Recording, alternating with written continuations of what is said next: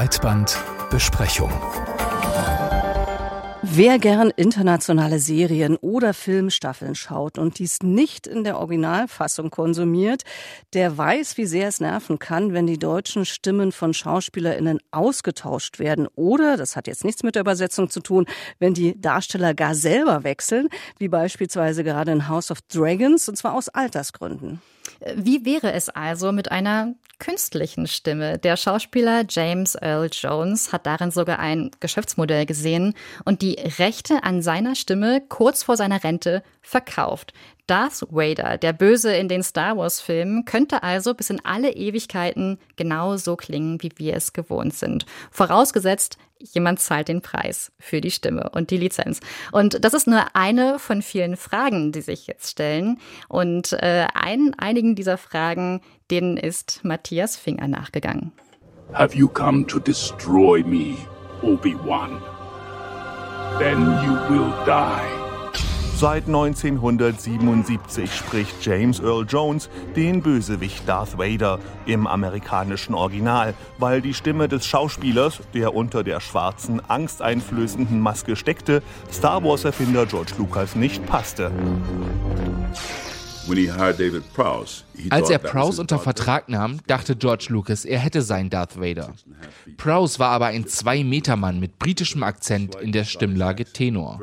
George wollte dann aber doch, entschuldigen Sie den Ausdruck, eine dunkle Stimme erklärt der Afroamerikaner Jones in einem Interview mit dem amerikanischen Filminstitut. Mit 91 geht er nun in Rente, deshalb wurde seine Stimme mit Hilfe künstlicher Intelligenz geklont. Did you truly think that you could defeat me? You have failed. Das Startup Respeecher hat alte Aufnahmen aus dem Star Wars-Universum analysiert in der umkämpften Ukraine.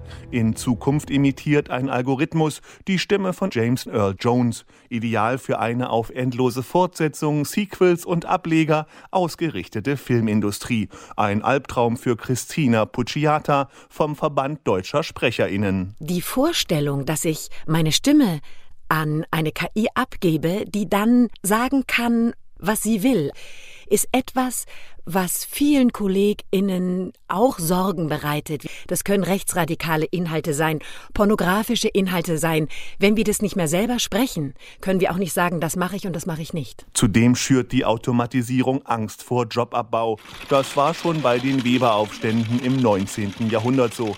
Vielleicht lassen sich die Folgen der technischen Entwicklung aber zumindest abmildern. Ich würde mir wünschen, dass sowas entsteht wie ein Label, dass man sagen kann, das ist ein Qualitätssiegel dafür, dass dort Menschen gearbeitet haben und nicht nur Algorithmen. Echtes Handwerk ist angesagt. Zudem dürfte die Stimmimitation durch künstliche Intelligenz, wenn es nach Matthias Grothkopf von der Freien Uni Berlin geht, sobald noch keine Sprecher verdrängen. Da ist aber, glaube ich, ihre Eigenheit auch wirklich, dass sie ihre Stimme extrem wandeln können. Auch das ist etwas, was eine KI ähm, vielleicht nicht so einfach imitieren kann. Also Kreativität in der Stimmverwendung, in der Modulation der Stimme, das nachzuahmen, ist, glaube ich, äh, eine kreative Arbeit, die da nicht sofort ersetzt werden kann. Der monotone Darth Vader hingegen eignet sich sehr gut zum Klonen, erinnert sich Darth Vader-Sprecher Jones. Natürlich wollte ich Darth Vaders Stimme interessanter machen. Subtiler, wie ein Psycho. Lucas aber meinte, nein, Darth Vaders Tonlage bewegt sich nur innerhalb einer sehr schmalen Bandbreite. Doch in Hollywood werden bereits Schauspieler durch künstliche Intelligenz verjüngt oder gar ersetzt. Beispielsweise, wenn Darsteller bei Dreharbeiten versterben. In Prequels, also Fortsetzungen, die zeitlich vor älteren Filmen angesiedelt sind. Oder wenn sich eine Filmhandlung über mehrere Jahrzehnte erstreckt, wie im Streifen The Irishman. Would you like to be a part of this history? Yes, I would. Whatever you need me to do, I'm available. Robert De Niro und Al Pacino wurden im Film teilweise um 50 Jahre verjüngt. In der Vergangenheit hätten jüngere Schauspieler die frühen Jahre verkörpert und so vielleicht Anerkennung verdient. Natürlich irritieren zwei Darsteller, die ein und dieselbe Filmfigur spielen. Aber auch die Verjüngung durch KI fordert unsere Sehgewohnheiten heraus, findet Kathleen Log von der Uni Hannover. Wenn ich mir jetzt Robert De Niro in The Irishman angucke und plötzlich ist er halt jünger, aber diese jüngere Figur, die ich da sehe, die hat eigentlich mit dem jungen Robert De Niro, den ich aus Filmen wie Taxi Driver oder so kenne, gar nichts zu tun. Irgendwas stimmt da nicht. Gern verfolgen wir die Entwicklung von Schauspielern und sehen ihnen beim Reifen zu. Eine Verjüngung im Film macht das unmöglich. Hollywoods technische Möglichkeiten erinnern an Deepfakes. Kleine Filme, in denen beispielsweise die Gesichter von Britney Spears oder Jennifer Lawrence auf Pornodarstellerinnen montiert werden, auch mit Hilfe von künstlicher Intelligenz.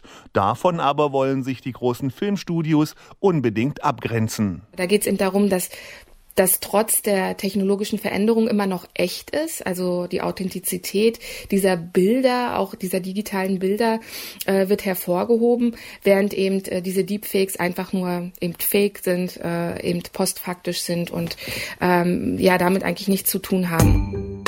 Der technologische Fortschritt rast dem gesellschaftlichen Diskurs voraus. In Star Wars sind auch schon tote Schauspieler auferstanden, beispielsweise der Commander des Todessterns. Dabei gibt es beim Einsatz künstlicher Intelligenz noch Regulierungsbedarf, auch wenn die Begeisterung groß ist, fasst Till Völger vom Bundesverband Schauspiel zusammen. Trotzdem ähm, muss man sich da, denke ich, einige Gedanken machen, was das bedeutet. Künstlerisch, ähm, aber letzten Endes auch rechtlich. Wem gehören denn dann die Rechte? Wie sieht es dann aus mit einer Anerkennung der, der Stellung als Künstler? Vergütungsfragen, all solche Themen. Till Völger vom Bundesverband Schauspiel in einem Beitrag von Matthias Finger. Ja, und Gedanken um so rechtliche Fragen hat sich offenbar auch Bruce Willis gemacht. Der Schauspieler ist, wie er kürzlich bekannt wurde, erkrankt und wird nicht mehr spielen können. Äh, aber zumindest hat er zugestimmt, dass er in einem Werbespot als digitaler Zwilling quasi auftaucht. Bruce Willis als Deepfake sozusagen. Und nun wird natürlich auch darüber gemutmaßt, dass eine digitale Version von Bruce Willis vielleicht der nächste Hollywood-Star sein könnte.